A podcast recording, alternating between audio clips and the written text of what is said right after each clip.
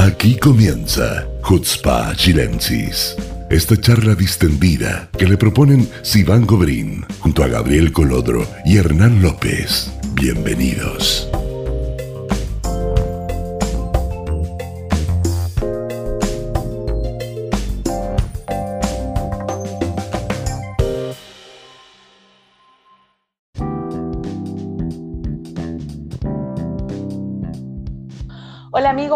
Bienvenidos al quinto capítulo de Jutzpah Chilensis. Una vez más, muy bienvenidos a todos los que nos están escuchando.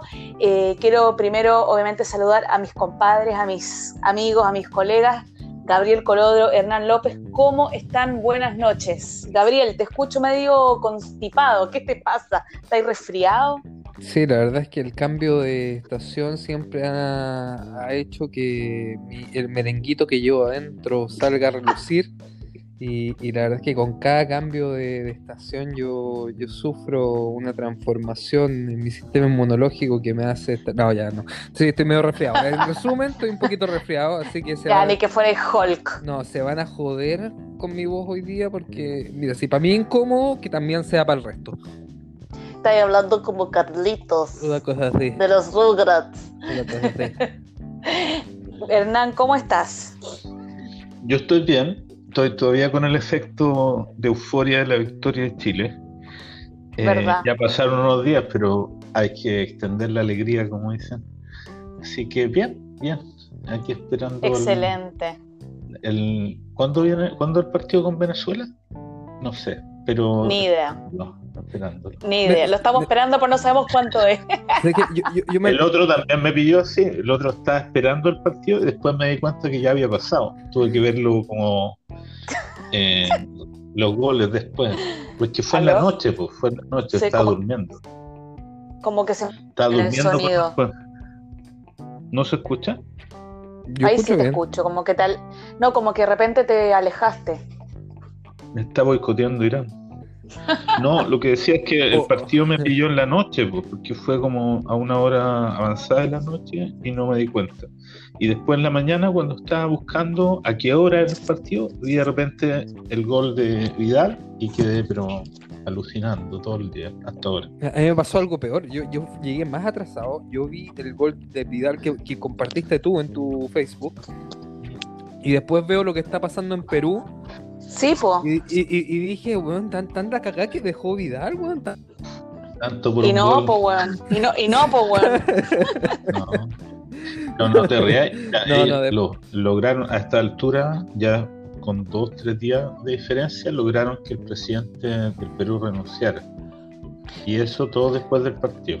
Qué tremendo. Qué tremendo. Bueno, se tuvieron como tres presidentes. Pues, o sea, yo le preguntaba a Se una amiga juran, peruana ar- ayer, se, me contó se juran Argentina.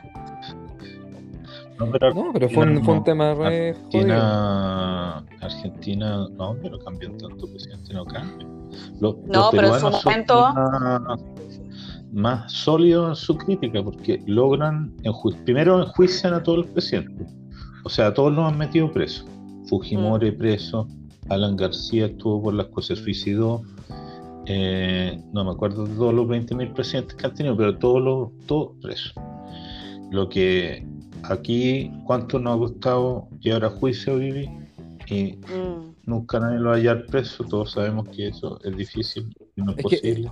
eh, y ellos lo han hecho. eh, O sea, Eso es lo que me explicaban, pero ellos, ellos pueden llevar, pueden meterlos presos, pero una vez que terminen su periodo. Pero obvio. Y lo que pasó acá, y lo que no, pues que lo que pasó acá es que no dejaron terminar el periodo anterior del presidente y en el fondo fue la- el, el- el- el Senado el que se tomó el poder. O sea, no se tomó el poder, son atribuciones del Senado. Eso es lo bonito, Sí, y lo hacen dentro de las normas del, Es que, ese, es, que ese, es que ese es justamente el punto. Con todos, los, con todos los presidentes anteriores que también estuvieron presos después de terminar su periodo, se les dejó terminar el periodo y después se les juzgó. Con este específico, lo que me explicaban es que no pasó eso, sino que se destituyó antes y después asumió el presidente del Senado y después de eso... Y después de eso, el vecino. Y después de eso, el de al frente. Y después de eso, el que vende las Inca Cola. Y después, no sé. No.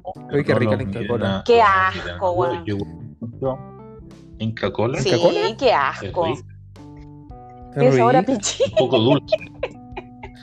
Un poco dulce. Es que hay una- acá venden, acá en Israel venden una que no es de verdad, no es la original. Yo probé la original y la de la, la, La la fake. falsera, la fake. Y la original es bien rica. Ah, bueno. A mí me gusta el ce- a mí me gusta el cebolla. A mí déjame con No sé, ceviche. con- Ceviche, suspiro limeño, causa.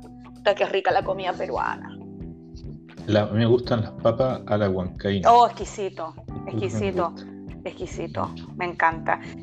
Bueno, chicos, le- les propongo que Sí. empecemos a hablar Ah, del tema que habíamos. Es que de eh, repente es que nos volamos nosotros, de repente somos gente muy inteligente, muy intelectual, sabemos muchas cosas. Oye, a- a- ya, ya- ya- ya que, estamos- ya que estamos hablando de vol- ya que estamos hablando de volado, antes de que empecemos el tema voy a poner A otro ver. tema.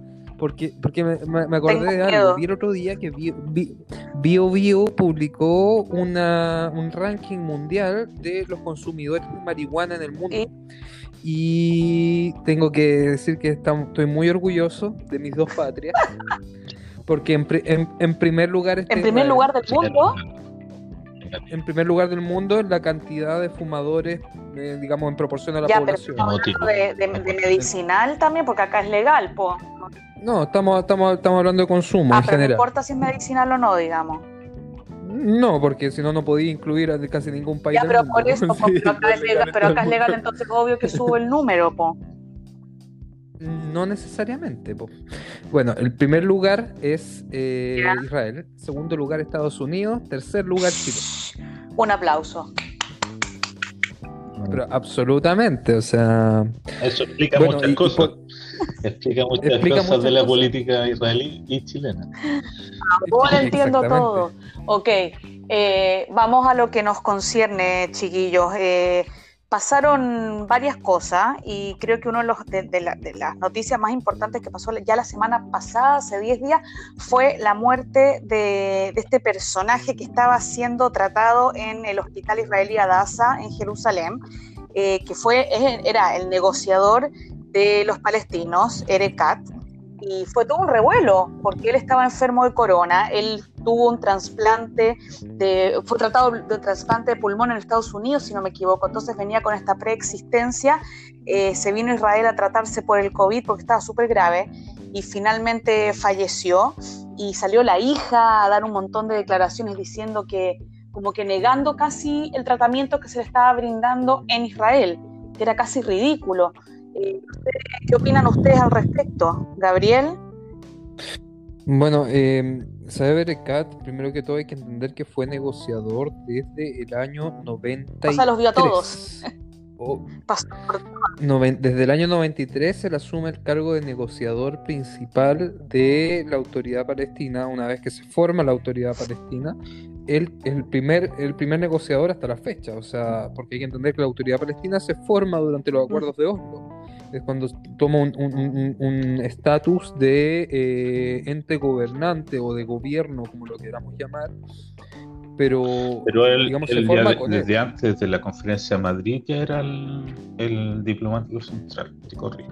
Sí, pero, pero representa- representando a Fatah, no representando una, una- una organización gubernante.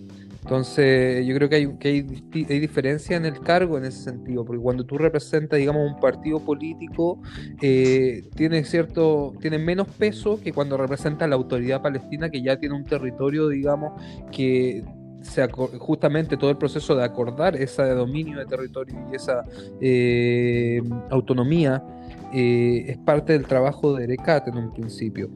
Eh, y por sobre eso, yo creo que el, el tema de, ya que estamos hablando de su muerte, hay que también entender que el trasplante de pulmón no es que lo tuvo hace dos años, lo tuvo hace seis Claro. meses.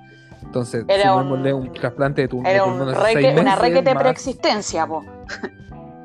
Claro. Entonces, igual duró bastante en cuidados intensivos para ser alguien, o sea, con trasplante de pulmón, digamos, o- A los otra pocos días, es que, a los pocos de días ya lo cuidado. estaban matando en los medios. Es que Es que estaba Tenían- actuado. tenían el trauma de Coma inducido. tenían el trauma de Arafat cuando murió Arafat que se generó toda una una, una historia negra sobre las razones por las por las causas eh, por las que murió que entre paréntesis fue el mismo Saeb Arakat el que eh, propició un poco esto, porque él eh, pidió el establecimiento de una comisión internacional para aclarar las circunstancias de la muerte de, que al final no aclaró nada, eh, pero quedó siempre ahí la sombra de que alguien había, le había metido mano a...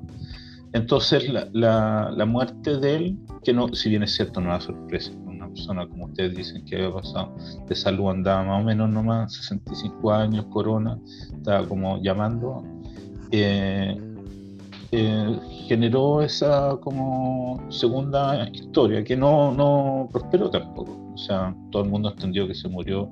Además que la verdad, desde el, en el periodo de Abu Mazen, si bien es cierto, él mantenía el título, era como eh, mucho menos poderoso lo que fue en el periodo de Arafat. O sea, Erekat creció con Arafat. Él era su, no sé si mano derecha, pero un, eh, un colaborador muy, muy eh, importante. ¿Y, por qué Israel? ¿Pero por qué creen ustedes que Israel lo aceptó para tratarlo acá? Porque no hay un acuerdo, hay un acuerdo, el mismo, el mismo, la misma esposa de, de Abu Mazen no ha sido operada en Israel, o sea, hay un acuerdo de alta esfera, digamos, en que si es que hay algún tema. ¿Y entonces qué anda declarando la hija de Erekat Tontera?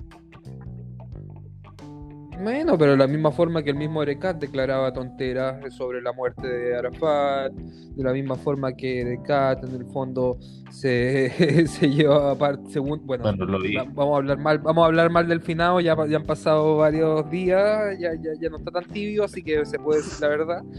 Oye, qué, qué duro decir eso, ya no sí, está tan te tibio, pasaste. no importa. sí, ya, bueno, no importa, pido perdón a los ofendidos, pero bueno. Eh, el punto es que Erekat fue parte de la máquina de corrupción palestina, mm. eh, fue, uno, de los principales pilares de la máquina de corrupción palestina. hay que entender que según los mismos gente, la misma gente que ha trabajado en la oficina de, la de gobierno de la autoridad palestina ha dicho que las, las, platas que entran se van a cuentas privadas de los hijos y nietos de, de Abu Mazen y de Sebrekat.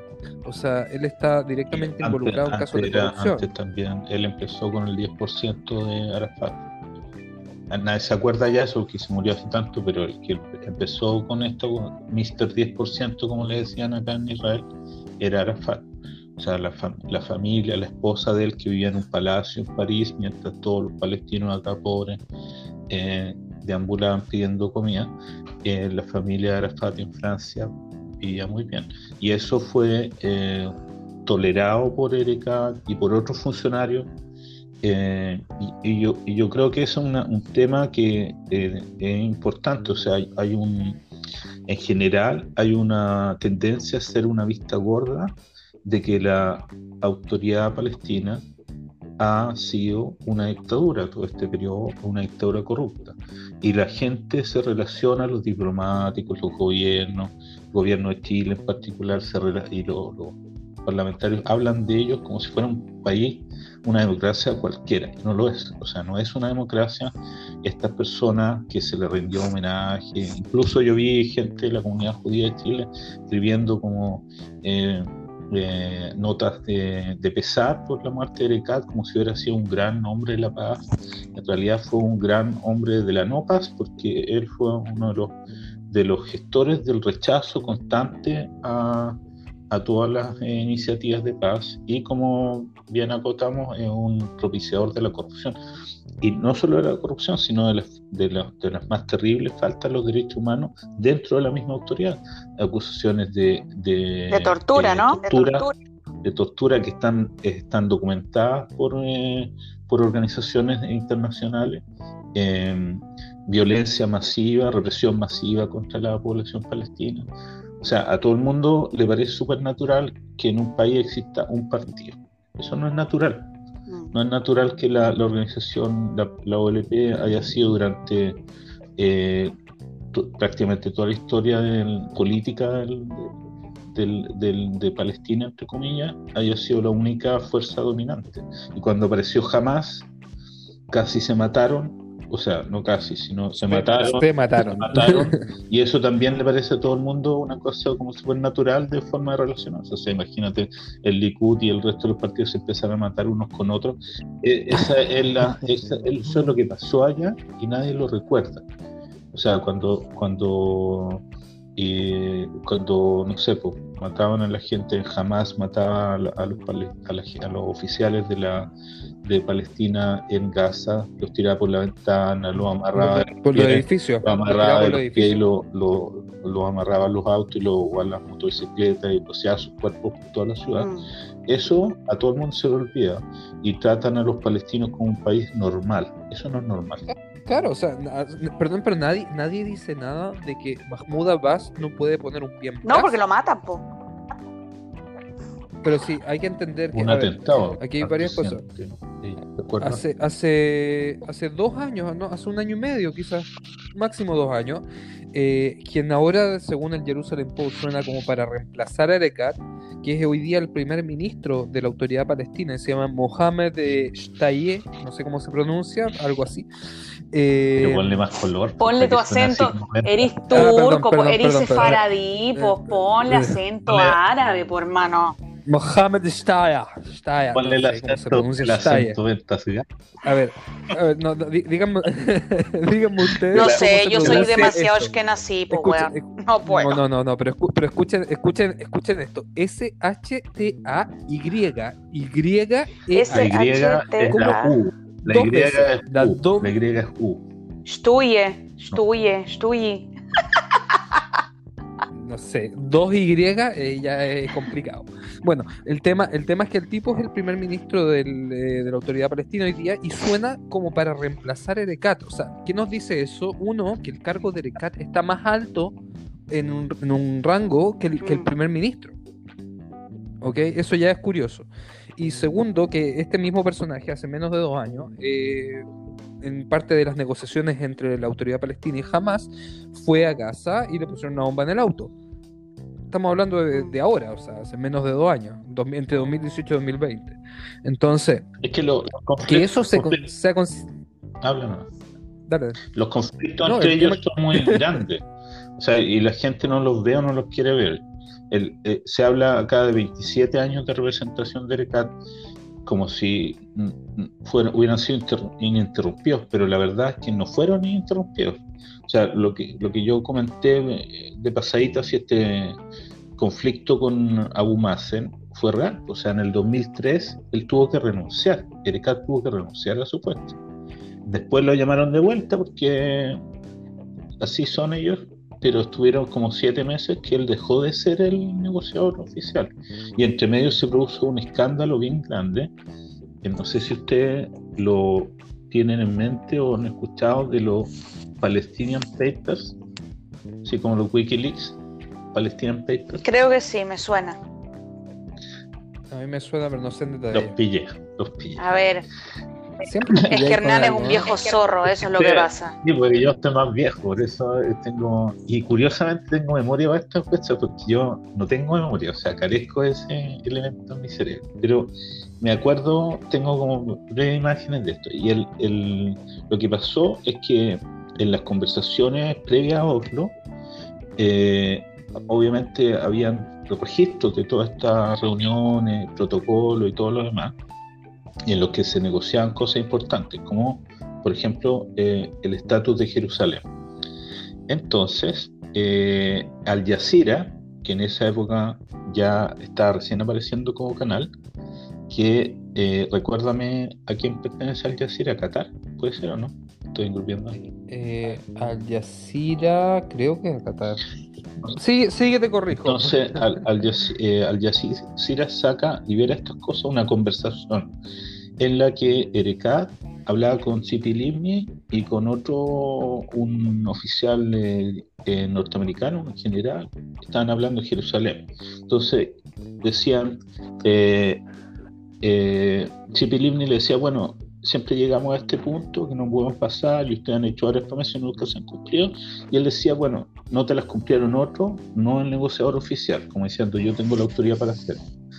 Y él en un momento habla de el Haram al-Sharif, que es el, el, que- Monte del Templo. Templo, que algo que Arafat había sido siempre obsesivamente, eh, se había negado a hablar de eso. O sea, él decía, siempre, dijo, esto tiene que ser palestino, no hay otra porque nosotros representamos a los árabes y esto es de nosotros o no es. O no es. Y llegó este tipo en esta conversación que se filtró y le dijo, mira, esto nosotros vamos a negociar todos los otros cambios de territorio, que es una cosa que ya era, para ese momento, era bien, eh, eh, eso implicaba en términos prácticos que todos los, los, los asentamientos más importantes, las colonias más importantes, que hoy día todos alegan sobre ellas, ellos estaban dispuestos a entregarlas a cambio de otros terrenos. Y sobre Jerusalén, el tipo dice, podemos llegar a una solución creativa. O sea, en el fondo, él está diciendo, es posible que nosotros renunciemos a lo que nunca hemos querido renunciar.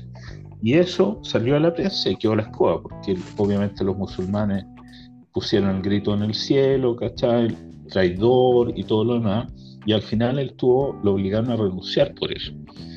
Eh, y después tampoco fue muy querido, por eso decía que Abu Mazen nunca le, tu- le dio la confianza que le dio Arafat. Eh, bueno, ese era mi kawin, pero Qué cagüinero. Palestinian. Papers, Palestinian Papers. Oye, que no bueno, ay, no, dale, Gabriel. No, no, que quería decir que hay, hay, mm, hay- hay varios temas de, de Erekat que son interesantes de hablar. Bueno, hay, hay una en- entrevista súper extensa y súper interesante que le hace eh, el canal alemán DW, eh, un periodista que se llama Tim. Yo, bueno, tú sabes pronunciar alemán, yo no sé. Yo Ah, ya, la- En la tenéis que excusa. entender- Tenéis que entender que para mí es más difícil pronunciar las cosas con, eh, en este estado. Terrible, terrible. Los hombres enfermos son una cuestión tremenda. Todas las mujeres que me Ah, están no, escuchando me van a entender. ¿Verdad que los hombres enfermos son Micro- micro- Micromachismo, micromachismo, totalmente. Absolutamente.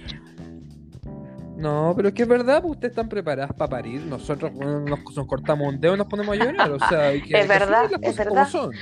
Es verdad, toda la razón. Bueno, el tema, el tema es que hay una entrevista de Kat bien extensa. El periodista se llama Tim Sebastian. por si lo quieren buscar y no Ah, entendieron sí, el me del acuerdo de esa entrevista. Ahí él dice todo, lo, lo encerró heavy. Pero, lo- pero es que lo suelta todo. ¿Por qué no ha hecho elecciones? ¿Cómo puedo hacer elecciones si no puedo unificar a mi gente? ¿Y cómo vas a unificar a tu gente si tú desde tu posición de autoridad palestina le estás pidiendo a Israel, no le estás pagando las cuentas de electricidad para, para castigarlos a ellos? ¿Cómo quieres que, que se sienten contigo? En el fondo le, le- le encerró completamente al tipo y lo hizo asumir eh, abuso de derechos Sí. humanos Me acuerdo. con, con informes, digamos, de, del, del, eh, Human Rights Watch, eh, donde le dice, ¿Viste? El, ac- no, acento le quedó no, bien. dilo no. A ver. Dilo no, dilo no. Human Rights Watch. Yo- Dilo yo- no. Ing- ing- inglés, todo lo que queráis, pero alemán, árabe, no, No, ya, da- damos, yo- damos unos 10 minutos de practicar. Oye, ¿y cuáles que son? hay, hay, hay otros programas que hacen en Chile contra Israel en que pronuncian muy mal, hay que decirlo. Ah, Hay que sí, decirlo. bueno. no vamos a decir que, pero Es- probablemente no está. Empieza Ah, con déjame- pa, déjame- empieza déjame con pa decirlo porque- termina con Déjame, Con déjame, déjame decirlo, porque, Aprenda, déjame aprenda, decirlo. aprenda a pronunciar un poco, porque es muy ordinaria su forma de pronunciar.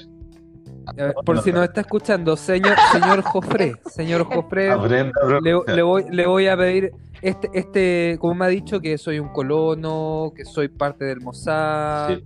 eh, que más, no sé, Pero mi nombre, pero mi nombre lo Señor, escribió bien. Tu nombre lo escribió bien, lo y con sí, acento, ¿ah? se, se, se esmeró, se esmeró. Sí.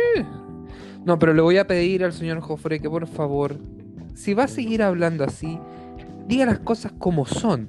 Asbara, la H es muda, señor Jofre, es muda. Si dice Hasbara, es otra letra en hebreo. picante. No sé, Es otra letra en hebreo.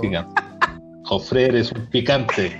Va- va- va- vamos a enseñarle, mira, existen dos letras que son muy similares en hebreo, una es Hei y otra es Het, ¿ok? La Het se pronuncia así como, como cuando uno está como yo, No puedo más. y la Hei es como aire. No puedes no puede, no usted- puede tratar de ser comentarista de temas del Medio Oriente y pronunciar así. Es muy ordinario. Entonces, Entonces, lo que pasa, señor Jofre, es que cuando usted dice Hasbara, nosotros nos reímos mucho. Entonces perdemos el foco de atención. ¿Entiende? Entonces, por favor, la próxima vez que vaya a, dar tu semita, diga Asbara. Asbara. No es tan fácil, no es tan difícil. De hecho, se raspa menos la garganta. Además que somos dos de los cuatro personas que lo escuchan. Creo que tiene que, un poco Ay, no puedo más. Gabriel, me mataste. Me mataste. No, pero tenemos que hacer un capítulo dedicado al señor Jofre para reírnos un rato. Hay que dejarlo en agenda. Ahora, chiquillos, para cerrar el tema Erecat, predicciones. ¿Ustedes cómo creen que van a venir las negociaciones con Israel con este nuevo personaje? Difícil saber eh, antes de ver cuál va a ser la política de Biden. Sí, es verdad. Tiene harto que ver eso. Muy difícil saber. Hay muchas aristas. También está el tema de Mohamed Dalan, que eh, es un opositor fuerte a. El Mohamed te salió bien pronunciado. Mohamed. Mohamed. Hernán, tú. Ve, señor, ve, señor ¿Ah, Jofre, si yo puedo, usted también. y resfriado. Y resfriado. Oye, Hernán, ¿y tú qué piensas? ¿También pensáis como Gabriel? Mira, la verdad que yo no, no tengo mucho datos. Eh, ahí me pillaron a mí de quién de estos posibles recambios. Sin embargo, quería hacer una pequeña acotación, que es algo que pasa siempre entre medio, que eh, todos los personeros eh, palestinos siempre representan alguna tribu, lo que suena como bien raro y como que nadie entiende, porque todo está la noción de que los palestinos son un país normal, una nación y qué sé yo, eh, pero en realidad son un grupo de clanes que se han unido bajo una cierta eh, bandera, entre comillas, nacional. Entonces, el tema de a qué clan o a qué tribu tú perteneces es siempre súper relevante. Y, por ejemplo, Erekat eh, él pertenecía a una tribu que no voy a pronunciar porque no sé pronunciar. Porque no te llamas Pablo Jofre. ¿eh? Era algo así como Juitat, algo así, que no sé si se pronuncia así, pero eh, así lo veo escrito, que era relevante porque es una tribu que tiene presencia importante en Jordania, en Arabia Saudita, en Palestina.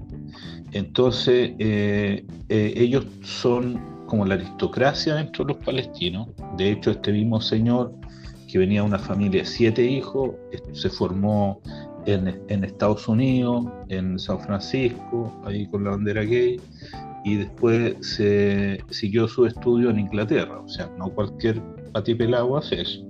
Y es porque pertenecían a eh, estas tribus eh, aristócratas. Entonces, el. el, ¿Qué Van tu, comentario, Hernán? Perdón que me interrumpa, pero. Sí, por eso yo sabía, yo sabía, yo sabía que iban a decir eso. Por eso, porque después, siempre dicen que yo soy comunista. No, no soy comunista. Entonces, pero tampoco soy de, del otro lado. Dale, homenaje. Homenaje. Eh, pero eso, yo creo que el, eh, hay que ese, de, ese detalle hay que ponerle atención, porque la gente no entiende que es súper importante saber de dónde viene. Que estos tipos son así, o sea, son, ni siquiera son medievales, son anteriores a eso. Esa es la forma en que ellos administran el poder.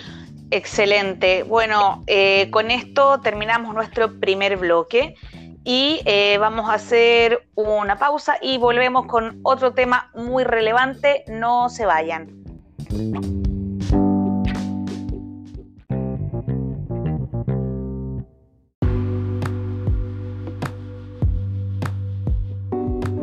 Muy bienvenidos al segundo bloque de Jutzpa Chilensis. La verdad que nos hemos reído harto. Eh, y ahora vamos a hablar de otro tema que nos compete tanto a los chilenos en Israel o a los chilenos afuera y a, los chilenos en Chile, que es el tema del 10%. Ha sido un tema bien polémico. Ahora entiendo que se votó eh, la segunda patita, digamos, se va a poder sacar otro 10% cómo funciona, en qué se parece el sistema de pensiones en Chile al sistema israelí, eh, cuáles son las diferencias. Tenemos hartas cosas para comparar porque la verdad es que eh, nosotros acá tenemos el apoyo de Bituaj Leumi, que es lo que sería el seguro social. Que, pagamos mes a mes con el, con el sueldo, que con toda, por lo menos ahora la crisis del corona, recibimos todos un bono, y en Chile no fue así. Y, la gente tuvo que recurrir a, sacar el 10% de su pensión porque no tenía de dónde apoyarse para seguir adelante dentro de, la crisis que, que, ha traído la pandemia. Entonces, no sé qué opinan ustedes con, todo el tema de ahora volver a sacar otro 10%, cómo lo están usando también algunos políticos, porque yo creo que lo están usando también como propaganda personal. Creo yo que la gente como que se sube al barco y se cuelga de los problemas de la gente eh, para hacerse campaña. Y no sé qué opinan ustedes. O sea, primero pasemos el dato actual. Pamela Gile acaba de pasar a Daniel Jau en la encuesta de Pulso Ciudad. O sea, sálvese quien pueda, literalmente. ¡Qué miedo! No sé si miedo, ¿ah? porque lo que significa que las encuestas no, las encuestas no sirven de nada. Eso es lo que eso es lo único que yo puedo traducir de ahí. las encuestas no te dicen nada. Entonces, qué sé yo. Pero mira, el tema del 10%, del 10 a mí me parece Mira, primero la gente se le olvida, o por lo menos a uno que la percepción que le llega la información hasta acá, que estamos hablando de la plata que ya es de la gente. Estamos hablando de plata que es tuya, es tuya, es fruto de tu trabajo y es plata que tú decidiste poner en un fondo o en otro, pero es plata tuya. ¿Cachai? O sea, hay, hay, un, hay, un, hay una diferencia enorme entre, eh, por ejemplo, calificar este tipo de acciones como una ayuda a la gente. O sea, la gente, ¿qué ayuda? Le estáis permitiendo sacar su propia es que ese es el problema, porque, porque, el Estado debería haberse hecho cargo de esto, como lo vimos en otros países, como lo vimos acá. ¿Por qué la gente tiene que usar los fondos de su pensión para poder o sea, salir a flote? Es injusto. A ver, pero ¿Puedo hacer una pequeña acotación? Acota. El, el, más que el tema del 10%, me gustaría eh, ver la panorámica del problema de las pensiones. El problema de las pensiones no es solo un problema de Israel ni de Chile en específico, sino un problema de todos los países del mundo. ¿Por qué? Porque la gente vive más años y muchos más años de lo que vivía antes y los estados no tienen fondos suficientes para eh, pagar las pensiones de su, de su, gente mayor, que es algo, entre comillas, eh, nuevo. Ahora, eh, las soluciones creativas fue, por ejemplo, las que se iniciaron en Chile, de crear estos fondos en los que supuestamente los administradores de esos fondos, de tu dinero, iban a invertirlo, iban a aumentar la cantidad y tú ibas a recibir un poquito más de plata después.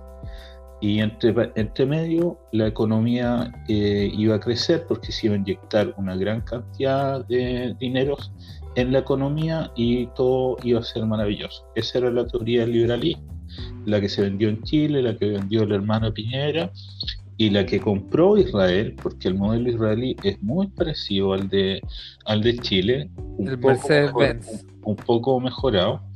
Sin embargo, ya a esta altura de la vida, eh, tanto en, Chile como en Israel se entendió que la cosa no funcionaba tan bien, que en realidad los fondos no siempre ganaban, sino que muchas veces perdían, y eh, el que pagaba al final, porque cuando, ¿qué pasa cuando el fondo pierde plata? O sea, cuando, todo, cuando ganan, todos felices, pero cuando pierden, entonces ahí, eh, obviamente, ahí se le acaba a los capitalistas a los capitalistas y ahí meten, el Estado se tiene que pagar el muerto.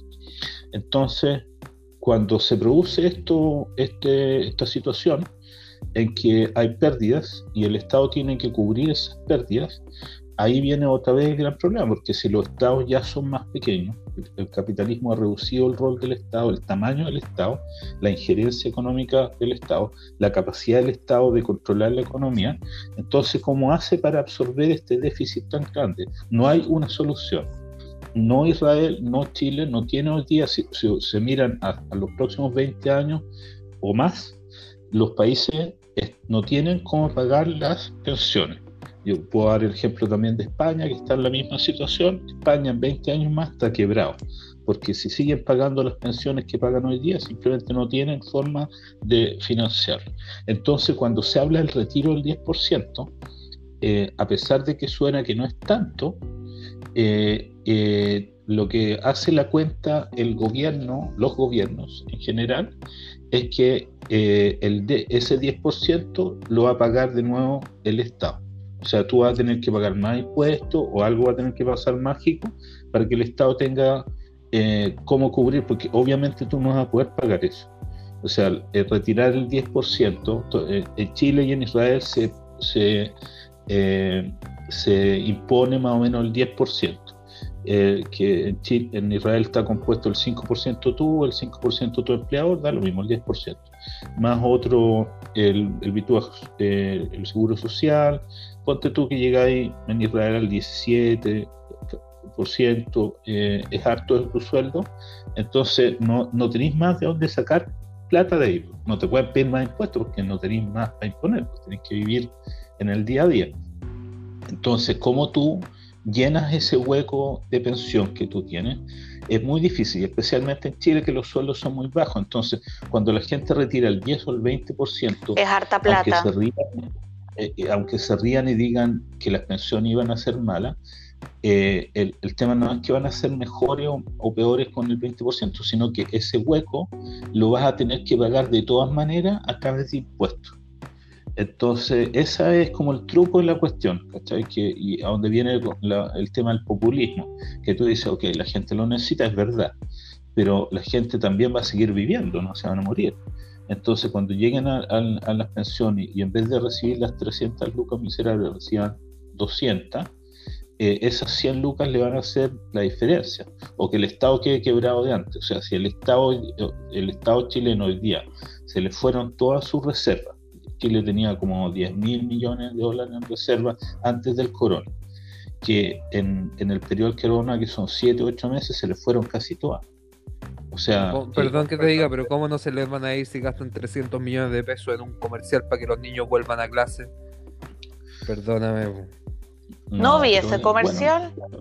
es horrible, es horrible la, plata, se va con mucha facilidad, entonces eh, los, parlamentos o los gobiernos tienen que ser bien responsables. Y lo que tú decías, eh, que acá en Israel el gobierno se hizo cargo y ayudó a la gente. Ayudó porque entendió que la gente no puede sacar las pensiones. O sea, en Israel tú puedes sacar las pensiones. Sí, pero con eso te castigan un montón te castigan, pero puedes sacarlo. O sea, yo conozco gente, yo conozco una persona, un árabe, eh, que sacó toda su pensión, un señor mayor, sacó toda su pensión y se compró una, o sea, se construyó una casa, dos casas, una para él y otra para él. Mi casa, te digo, de cuatro pisos, tremenda casa. Y arriendo una parte y qué sé yo. Entonces, es la cuenta que la gente siempre hace, pues dice, yo tengo 100 millones de, o 100 mil o un millón o lo que sea, si yo saco esa plata y me compro un departamento y lo riendo, me sale más a cuenta. Yo hice esta matemática, por eso lo hacía. Si yo, yo, yo calculé hasta 67 años lo que ahorro y, qué pensión me da, yo, yo eh, me podía comprar dos o tres departamentos en Chile, arrendarlo y sacar más pensión de la que iba a sacar dejándolo en el sistema de pensión. O sea, matemáticamente, se te puede arreglar. A este señor no se le arregló porque se complicó y no pudo ser en la práctica terminar la construcción. Pero se podría hacer. Ahora, lo que, lo que tú haces cuando genera eso así, eh, eh, algo así, es que rompes todo el modelo. Toda esta idea de que de poner más dinero en el mercado, en la economía, para que la economía fluya mejor, si tú retiras ese dinero de los fondos de pensión, el, el ese dinero no fluye, la economía crece menos que es el miedo de la, del equipo de, Piñera, que la economía empiece a colapsar. Ahora, bueno, no me voy a extender más, lo, voy a dejar hablar un poquito. Me dormí. Tengo más cosas, me dormí. pero tengo... no, no, mira, yo, yo creo que hay, hay, varios temas que son diferenciales entre Israel y Chile. O sea, uno es, como mencionaste tú, que... Eh, el ahorro no es únicamente de sale de tu sueldo, sino que tu empleador está obligado a poner la mitad o, creo que creo incluso que es más del 50%. Eso es tengo... relevante. En Chile, en Chile no se aprendió de eso. Eso es un, cambio súper relevante. Creo que incluso lo tenían en agenda ¿eh? para no tirar para abajo a Chile, pero todavía no se... Eh, Concreta. Y, otro punto que es, eso estamos hablando de un, e, eso es una pensión privada. O sea, de todas formas, todo ciudadano acá recibe una pensión eh, básica desde el Seguro Nacional. no es una pensión, es una subvención, que no es lo mismo, porque no es, no es un derecho, es algo que se te adjudica en caso de que una alguien del gobierno diga esta persona en realidad está en situación casi prácticamente de calle y si no la podemos ayudamos o está enferma o está discapacitada, entonces le damos una subvención por un tiempo. no, a ver, pero la, la, pensia, cuando tú cumplís una edad específica, tú pasas a ser pensionado. Y ahí tú recibes del Vituaje un pago mensual. Si tú pagaste todos los años. Si tú pagaste todos los años. No, no pagaste todos los años, como pasa con muchos inmigrantes que llegan acá y, y, no han alcanzado a completar su cantidad de años, lo que tú recibes es una subvención, que no es lo mismo, no es un derecho, es una condición que se te da así como por gracia, que se puede eh, no dártela. Que hay que aplicar, digamos, hay que postular y, todo eso y que tienen un montón de restricciones. O sea, si te dicen ya, si tú pasaste esta cantidad de, horas, no puedes trabajar en otro lado. ¿Por qué? Porque tú dices que no podías trabajar. Entonces, ¿cómo? ¿Puedes trabajar o no puedes trabajar? Entonces, hay un, hay una, hay un, no es lo mismo. Eso es que, no, estoy muy latero hoy día, pero esa es la, la técnica. No está latero, está inspirado. No, no, pero es que lo que pasa es que de todas formas, como condicionado o no condicionada, esa figura en Chile no existe. Hay que, hay que aclararle a la gente, hay que, hay que aclararle a la gente también que Vituaj Leumi es una entidad que yo por lo menos no conozco que exista en otra parte, son también los que a los que se postula para, son los que pagan, por ejemplo, el postnatal y son los que pagan también ahora el, ¿cómo se dice? a la gente que está de Jalat, el seguro de mostraste la iglesia, porque eso es parte de los estados de bienestar. Todos los estados europeos tienen eso. Bueno, yo no sabía. ¿Qué? ¿Como Vituaj Leumi? ¿Existe eso? Sí, sí, por los seguros sociales. Pero, eso te, pero, pero, pero, funciona igual. Funciona mejor. Acá funciona mal porque ¿Por, los años lo hemos ido deteriorando. Se ha ido deteriorando las funciones del seguro. Pero es que el, es lógico, porque es la misma entidad que tiene que mantener a un sector de la población que mayoritariamente eh, no trabaja mm. y recibe dinero de ellos. Hay que entender que el fenómeno ortodoxo también afecta a los fondos del Vituas Cleumi, porque hay gente que, digamos, recibe por derecho eh, un, sueldo, digamos, dependiendo del volumen de la familia, y es plata que no vuelve a las arcas del Seguro Nacional plata que solamente sale mes a mes y mes a mes y va saliendo y los que vamos pagando son los que digamos eh, pagan su como, como tú como Estado tú defines una línea de, límite o sea que tú dices en este estado de bienestar este estado en que somos tenemos una X riqueza nosotros no vamos a dejar que nadie se muera de hambre que no, si tú, yo llegué el año 98, cuando el año 98 no había mendigos en las calles de Israel, no había. A mí me llamó mucho la atención. Ahora tú te das una vuelta por cualquier ciudad israelí y hay muchos.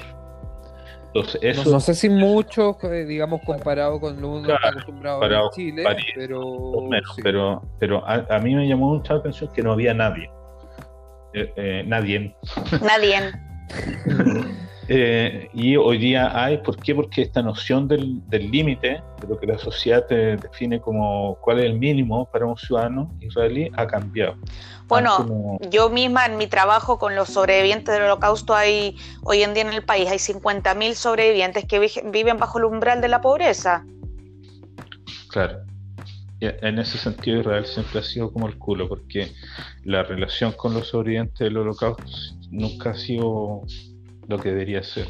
No, para mi gusto tampoco. Y mira que yo lo veo bien por dentro el, sistema y falta tanto para mejorar.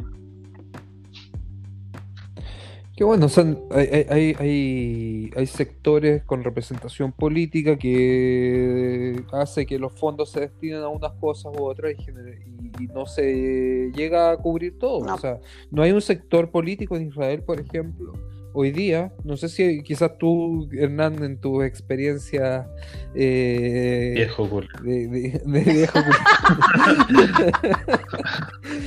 he escuchado algún sector político que ha tomado representación de las demandas de los sobrevivientes del holocausto.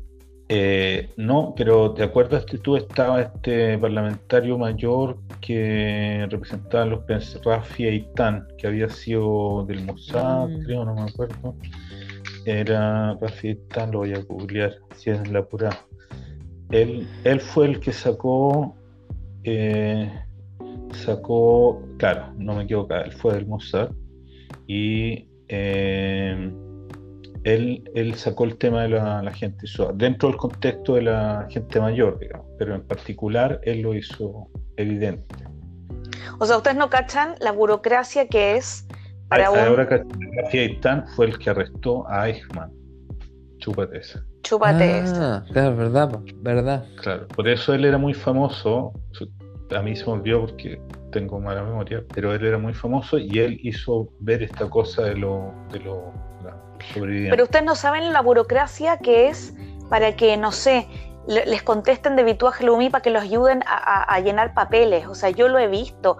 Les contestan pésimo, no los ayudan. Le dice, mándame un mail, pero no todos tienen computador y no saben mandar mail y no siempre tienen familia que los apoye. O mándame un fax. O, ¿me entendí? Es tan poco empático el sistema. Porque yo misma he tenido que ayudar a llenar papeles ¿cachai? O, cuando tienen que pedir descuento para la luz o descuento para el agua. Olvídense las vueltas que, o sea, si a nosotros nos molesta la burocracia para que te hagan descuento, para que te cancelen algo o para que no te engañen con algún servicio, imagínate ellos, es terrible. Yo fui voluntario con, para llenar papeles. ¿De Vituaj Claro. Y ahora, viste que hay gente... sí, sí, que son voluntarios, sí, sí, sí hablar, yo era de esos que estaban ahí y para que vean que no soy tan mala persona. ¿Y te puedo sugerir como voluntario para ayudarle a los viejitos a llenar papeles o no?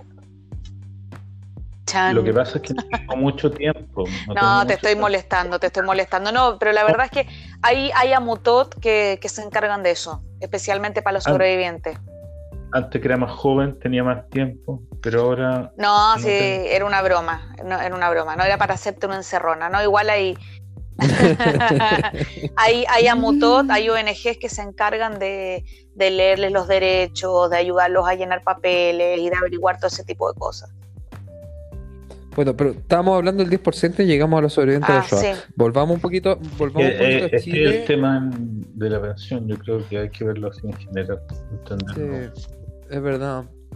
Es verdad, pero yo creo que, que hay que volver un poquito a Chile y entender, digamos, que las necesidades y la acción del Estado frente a las necesidades de la gente es diametralmente opuesto. O sea, yo, de hecho te mandé hace poco, hoy día o ayer un, artículo que me llamó mucho la atención, que era sobre una población que los vecinos se habían organizado cuando recibieron el primer pago del 10% y pusieron plata entre ellos para pavimentar la calle. Ah, tremendo para, eh, usaron plata de su 10% para pavimentar la calle porque en invierno no se puede transitar. Porque se embarra todo. Y la municipalidad no hace nada y el Estado no hace nada para fiscalizar eso, el Ministerio de Transporte, el Ministerio de Urbanismo, lo como se llame.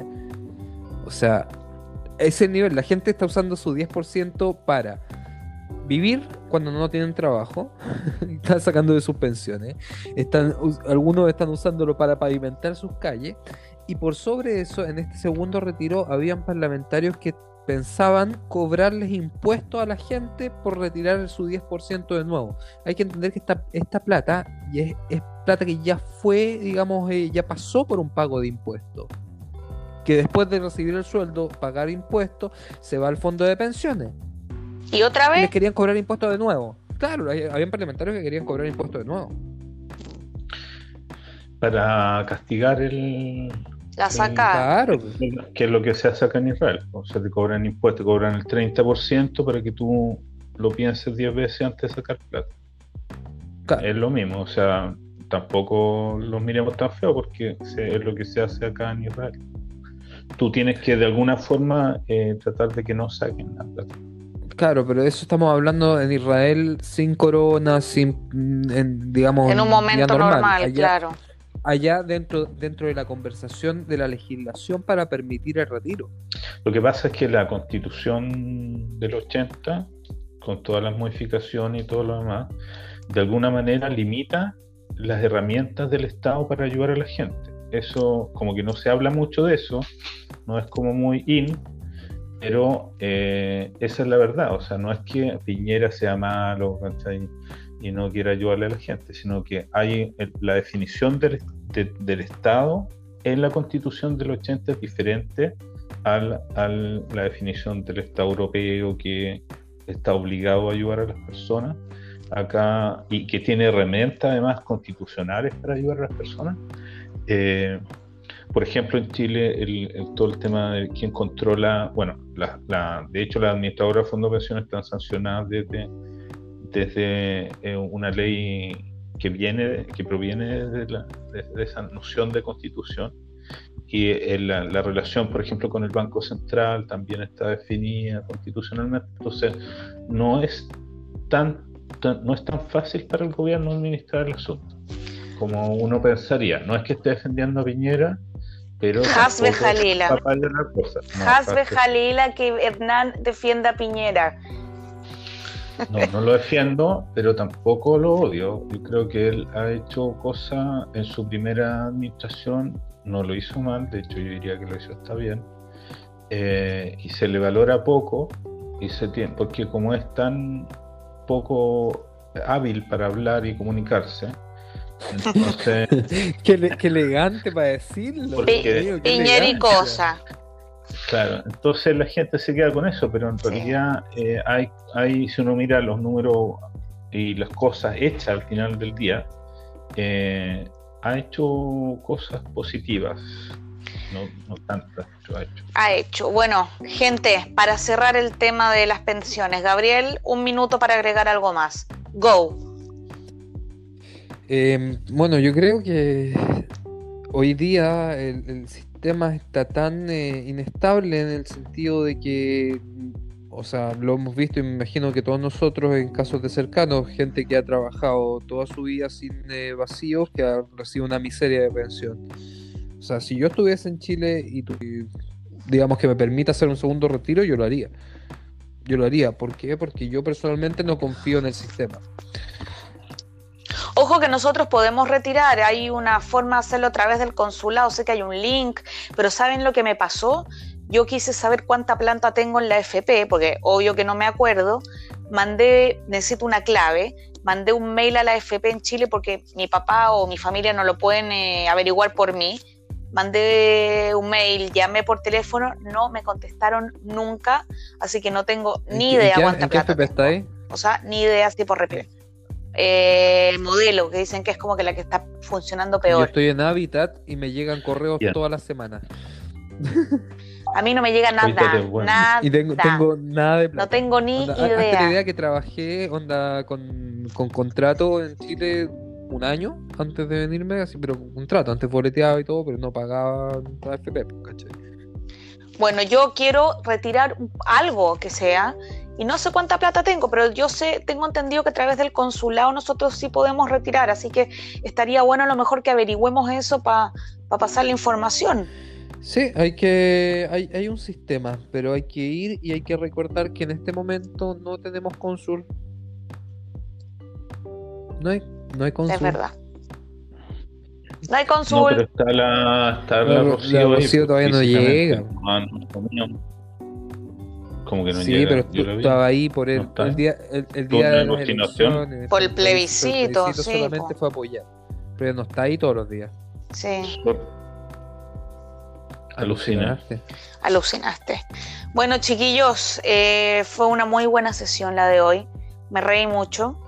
Eh, no me diste. No, tú no te merecís otro minuto de cierre porque ya hablaste mucho, Hernán, idea.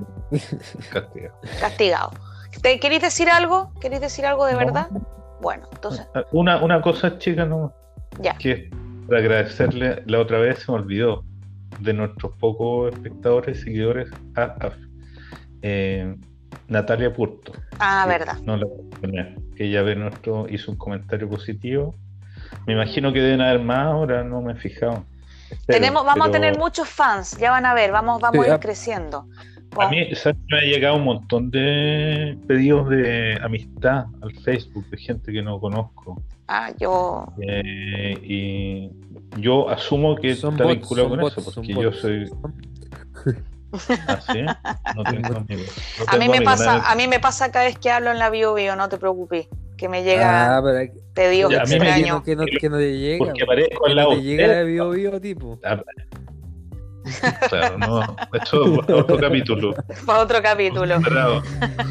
Hoy aprovechamos de pedir disculpas porque esta semana nos atrasamos un poco en la publicación del podcast. Es verdad, Ya Volveremos es verdad. A, la, a la rutina eh, la próxima semana. Culpa a usted. no. Es culpa mía, yo asumo la culpa de todo. Es culpa mía. Débil de salud. Débil de salud. No, acá el débil es, Gabriel, porque yo enferma y todo seguía haciendo todo lo que tenía Yo que no hacer. soy débil de salud, yo soy un merenguito. Eres medio merenguito, no es- sí, no eres es medio débil, merenguito. Yo, Sí, sí, yo sí. bauticé a Gabriel como merenguito porque cada vez que siempre le pasa algo. Eso, es, eso, eso, eso ya es una tradición de años. A veces lo hago a propósito, como porque hoy no me ha pasado nada hoy día. No atropellaste a nadie. victimizado. Ya, chiquillos, que sigamos teniendo una buena semana. Gabriel, mejórate, tómate un tecito. Eh, Hernán, tú también por allá, por el kibutz. Que no se te enfermen más vacas, que no tengas problemas. Y nos vemos en un próximo capítulo. Muchas gracias por escucharnos. Y nos vemos pronto. Chao. ¿La pasó bien? ¿Le interesó lo abordado? Si es así, lo esperamos la semana que viene, en este mismo horario y lugar. Jutzpa Chilensis.